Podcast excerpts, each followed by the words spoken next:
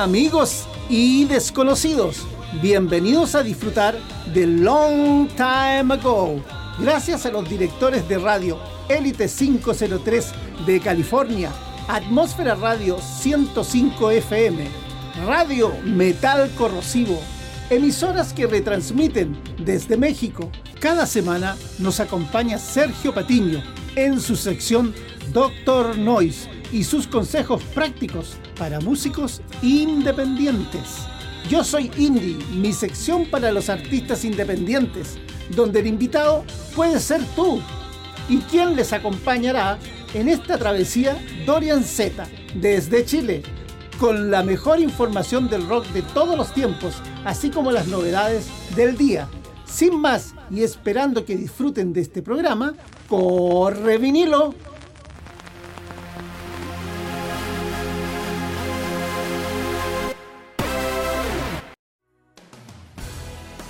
En esta sesión, la banda Yes. En 1968, John Anderson, vocalista, conoce a Chris Squire, bajista, en la Chase, club del Soho londinense. Se gesta así la primera alineación del grupo, junto a Peter Banks en guitarras, Bill Bradford en la batería y finalmente Tony Kay en teclados. A finales de ese mismo año, consiguieron actuar como teloneros en la última gira de Cream. En 1969 graban su debut, simplemente llamado Yes. No tuvo buena fortuna en cuanto a las ventas, pero sí el apoyo de la crítica especializada. La banda fue calificada como la revelación de ese año por Melody Maker. Este trabajo no solo contenía exquisitas versiones de temas de las bandas que los inspiraron e iniciaron en la música, sino además composiciones originales que si bien estaban orientadas hacia un estilo comercial y melódico, sus arreglos y cambios de ritmos delataban una clara influencia del jazz y de la música clásica. Y sale a la venta en 1970, de corte melódico e instrumental, con la incorporación de una orquesta de cámara, con una clara influencia del compositor ruso-estadounidense Igor Stravinsky. La inclusión de esta orquesta vino a reemplazar gran parte del protagonismo de las guitarras eléctricas, lo cual pareció enfadar al guitarrista Peter Banks, que sumado al descontento del resto de la banda con su trabajo, cada vez más autoindulgente, terminó finalmente con la salida de este y fue reemplazado por Steve Howe, quien por un error en la edición estadounidense del álbum anterior, Time and Award, es incluido en la portada junto a la banda, disco que no grabó y para el cual tan solo colaboró en la gira de promoción y algunos shows televisivos. Comenzamos escuchando Roundabout, Rotonda. Corre vinilo.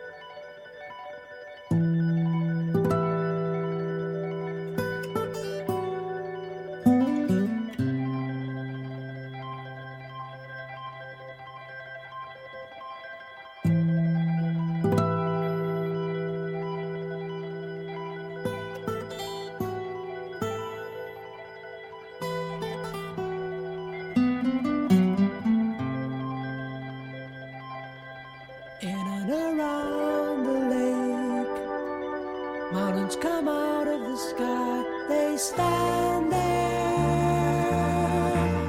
24 before my love, I'll be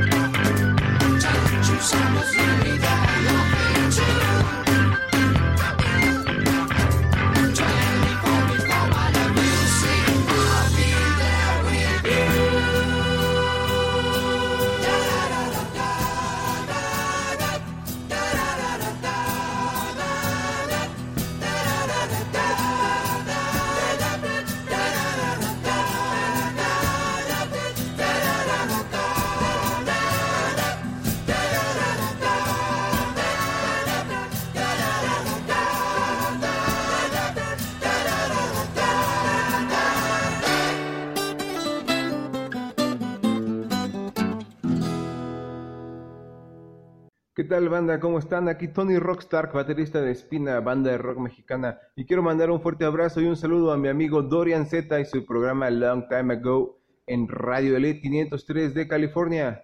Corre vinilo. The Yes Album, un álbum en donde la brillante voz de contratenor de John Anderson, más el cuidado en la ejecución en los complejos arreglos por el resto del grupo, alcanzan niveles de considerable calidad para la música rock.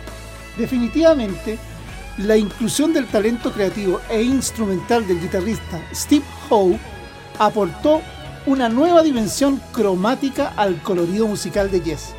Con el formato de la música rock, la banda se pasea por cada uno de los diversos estilos que dan forma a su particular enfoque de la música, dando textura y forma a lo que más tarde sería llamado por los críticos el sonido progresivo clásico de Yes. Con temas como Starship Trooper, el festivo I've Seen All Good People, o junto con los complejos y progresivos temas You Is No Disgrace o Perpetual Change, este álbum catapultó la carrera de la banda a nivel internacional, comenzando por el mercado estadounidense y los temas para este álbum serían solicitados en cada uno de sus conciertos a partir de ese momento. The Yes Album llegó al número 7 en las listas de éxitos del Reino Unido y al número 40 en Estados Unidos. En la primavera de 1971, Yes comienza su gira por Europa, acompañados de Iron Butterfly. Yes compraría su propio equipo de sonido después de terminar esa gira. En junio, Yes toca su primer concierto en América, en Edmonton, Alberta, Canadá, y dos días después en Seattle, Estados Unidos. En noviembre, la banda empieza su segunda gira estadounidense, en el Whiskey a Go Go, en Los Ángeles. Leave it, déjalo, corre vinilo.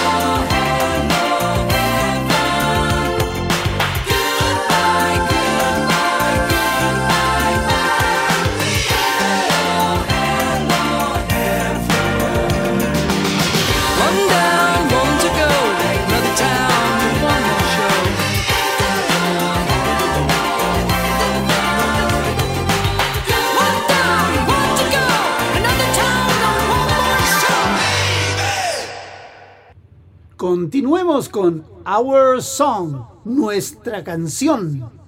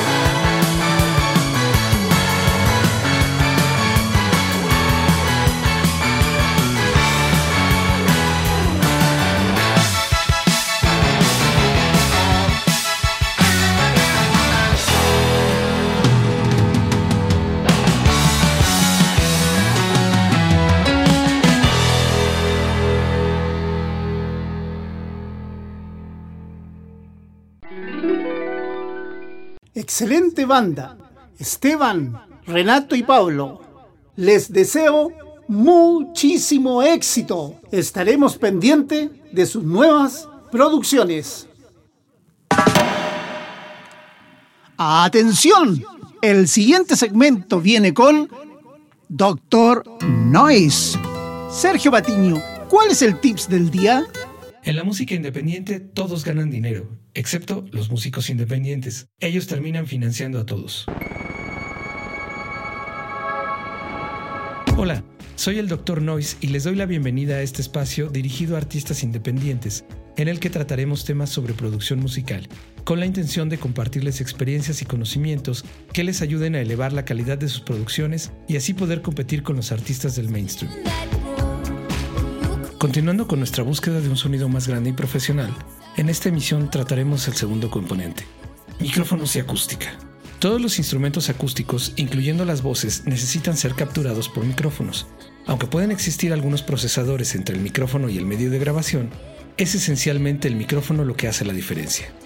Existen diferentes tipos de micrófonos, dinámicos, de condensador, de listón, cardioides, etc., cada uno con diferentes características y que funcionan mejor en unos instrumentos que en otros.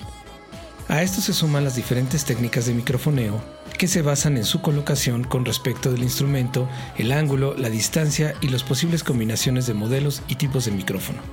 Estas técnicas dependen tanto del instrumento y el músico como del entorno acústico, pues aunque se trate digamos de un violín, no podemos usar la misma técnica si estamos en un espacio grande con rebote directo que en uno con rebote difuminado o bien en un espacio chico lleno de absorbentes.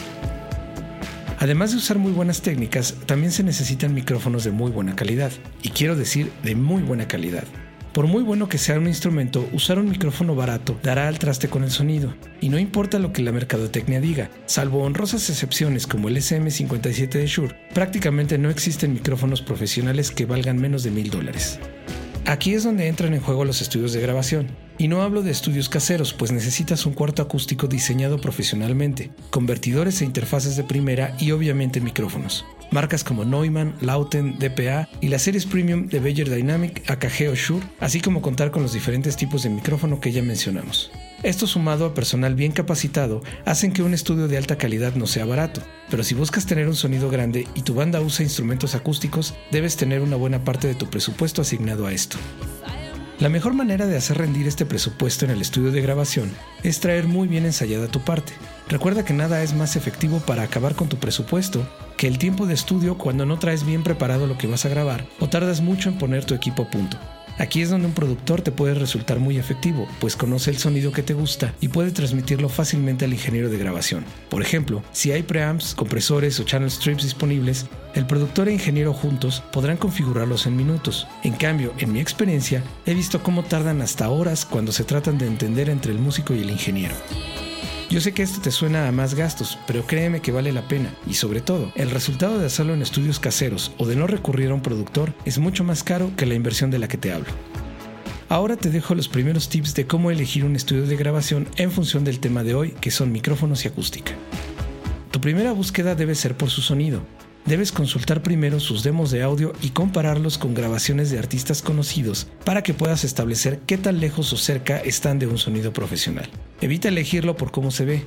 Ten en cuenta que muchos estudios tienen a la vista equipo que solamente usan como escenografía y jamás utilizan, especialmente las consolas.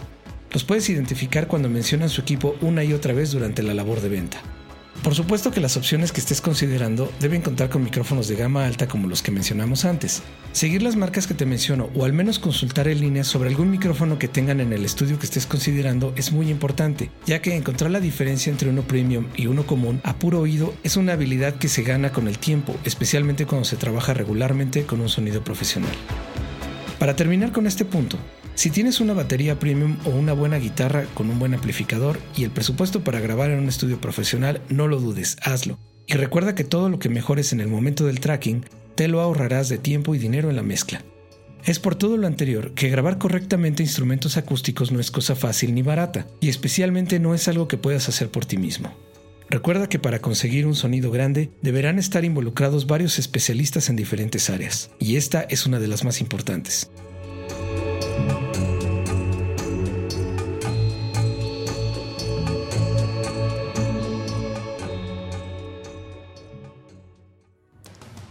Durante las presentaciones en vivo de Yes Album, las tensiones entre Tony Cage y el resto de la banda fueron en aumento, ya que John Anderson y Chris Squire deseaban dar un paso más adelante en el desarrollo musical de la banda. Cage no solo no parecía tener ni la actitud ni la habilidad requerida para la ejecución de las complejas piezas compuestas en el estudio de grabación, sino además mantuvo una actitud defensiva y hostil hacia las críticas por parte de sus compañeros.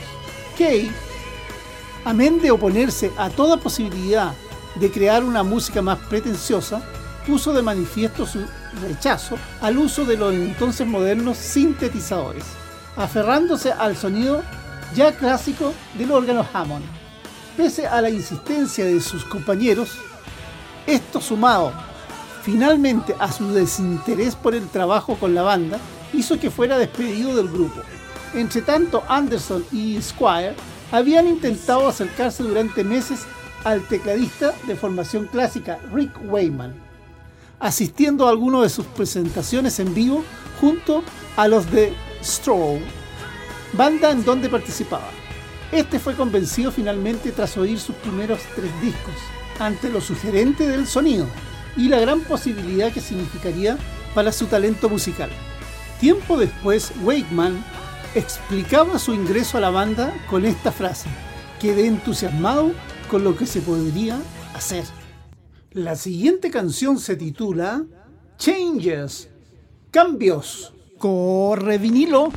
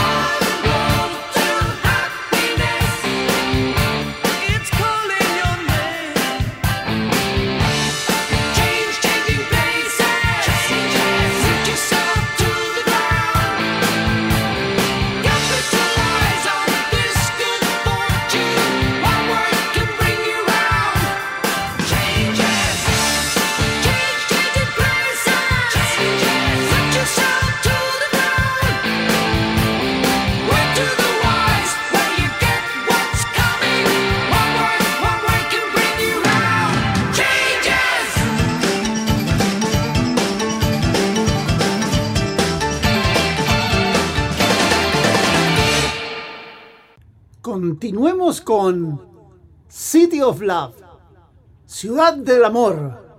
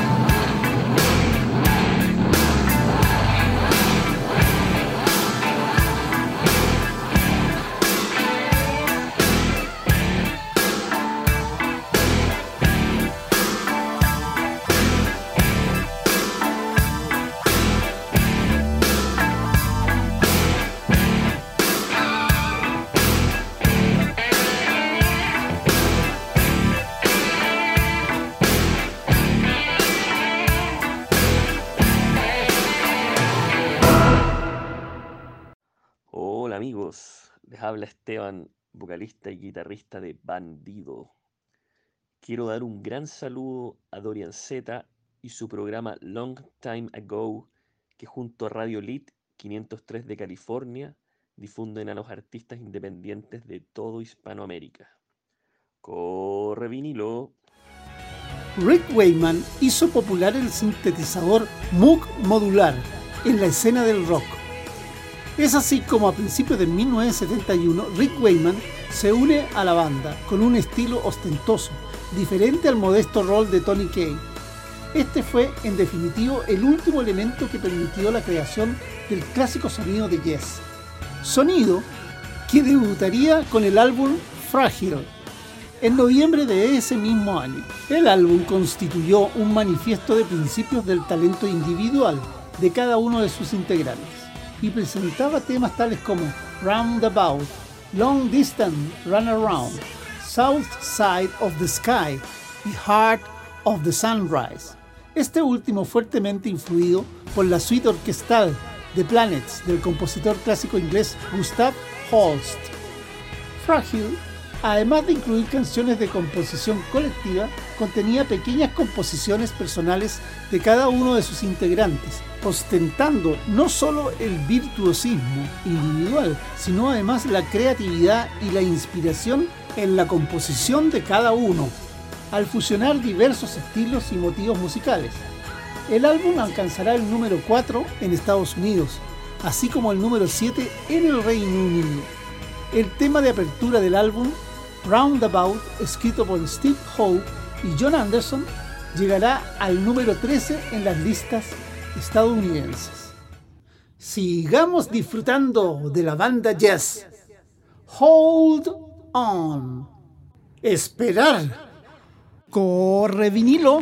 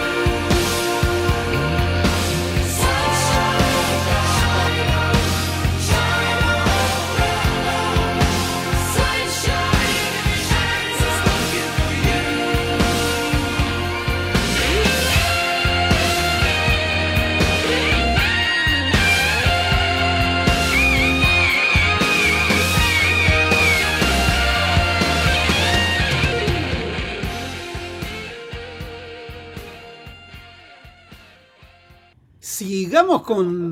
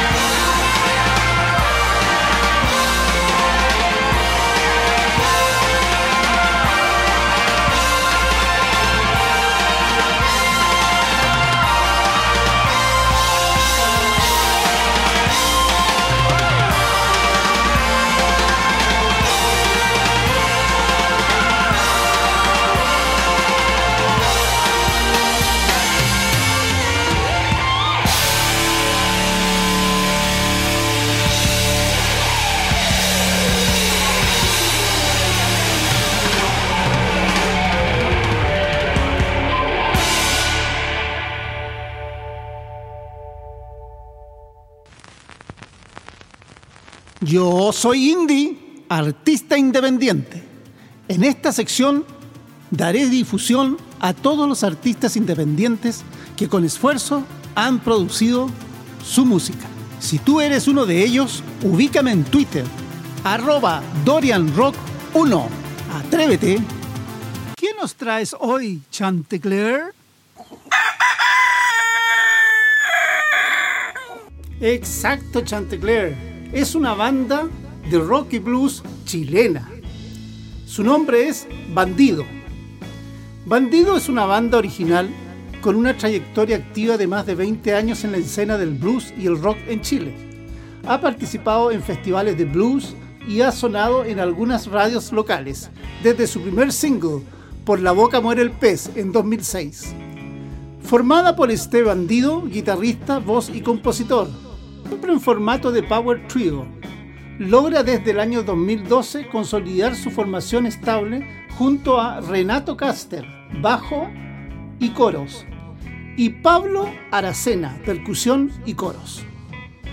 La banda graba su primer álbum Right Sound, Wrong Place el año 2016, disponible en todas las plataformas de streaming del mundo, donde explora diferentes matices de su propio sonido con temas rockeros como Coffee with Legs, sobre nuestros particulares coffees con piernas, y sonidos eh, inspirados en el viejo oeste, con su versión instrumental del tema del Spaghetti Western Dayango. Su primera canción se titula Coffee with Legs, Café con piernas. Corre vinilo. We're driving on the road. sometimes.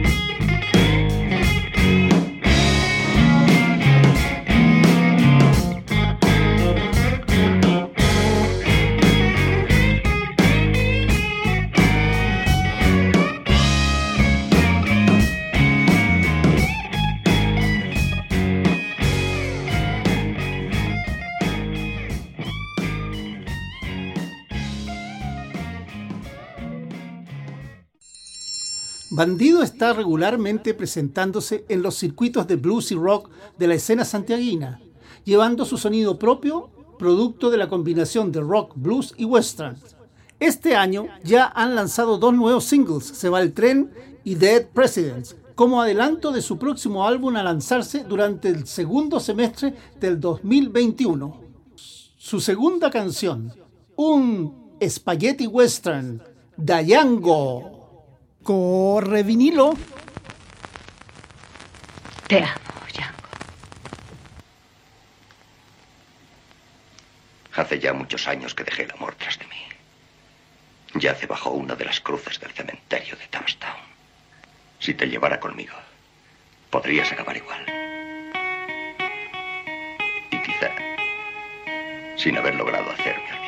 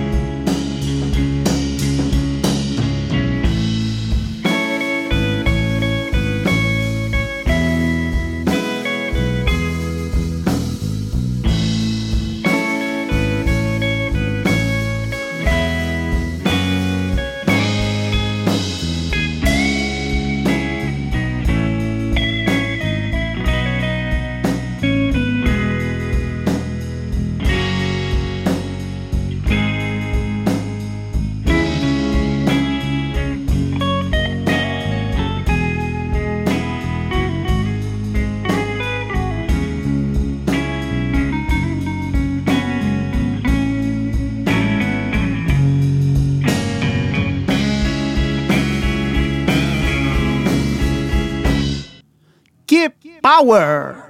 Hola, ¿qué tal? Soy David Martínez de Atmósfera Radio 105 en la Ciudad de México. Queremos mandar un gran saludo para Dorian Z en el programa Long Time Ago en Radio Elite 503 en California. Corre vinilo. Después de grabar Close to the Age, Bill Bradford, cansado de su roce con Squire, al parecer la impuntualidad de este irritaba al baterista.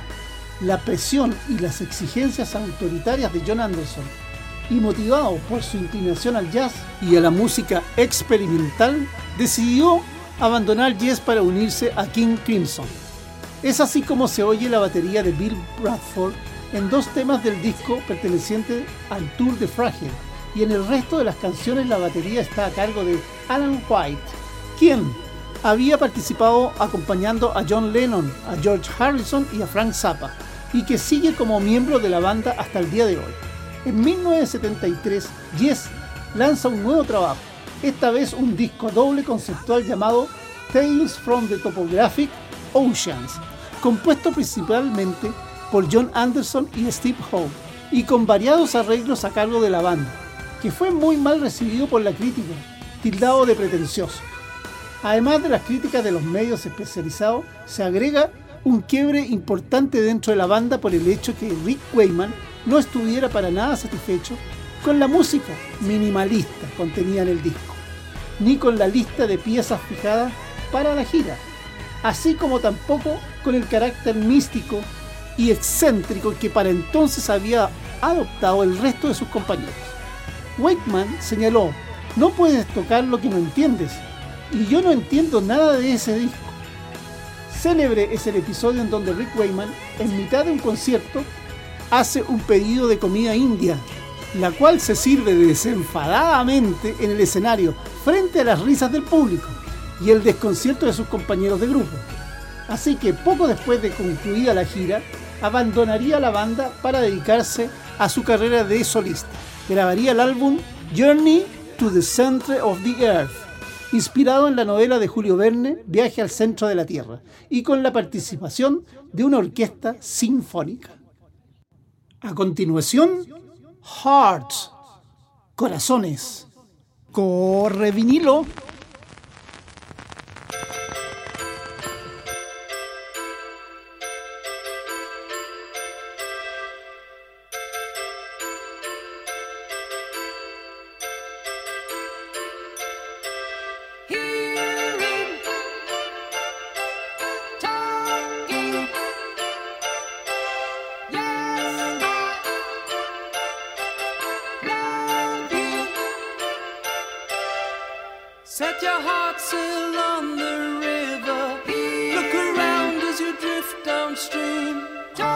Pouring souls into the ocean.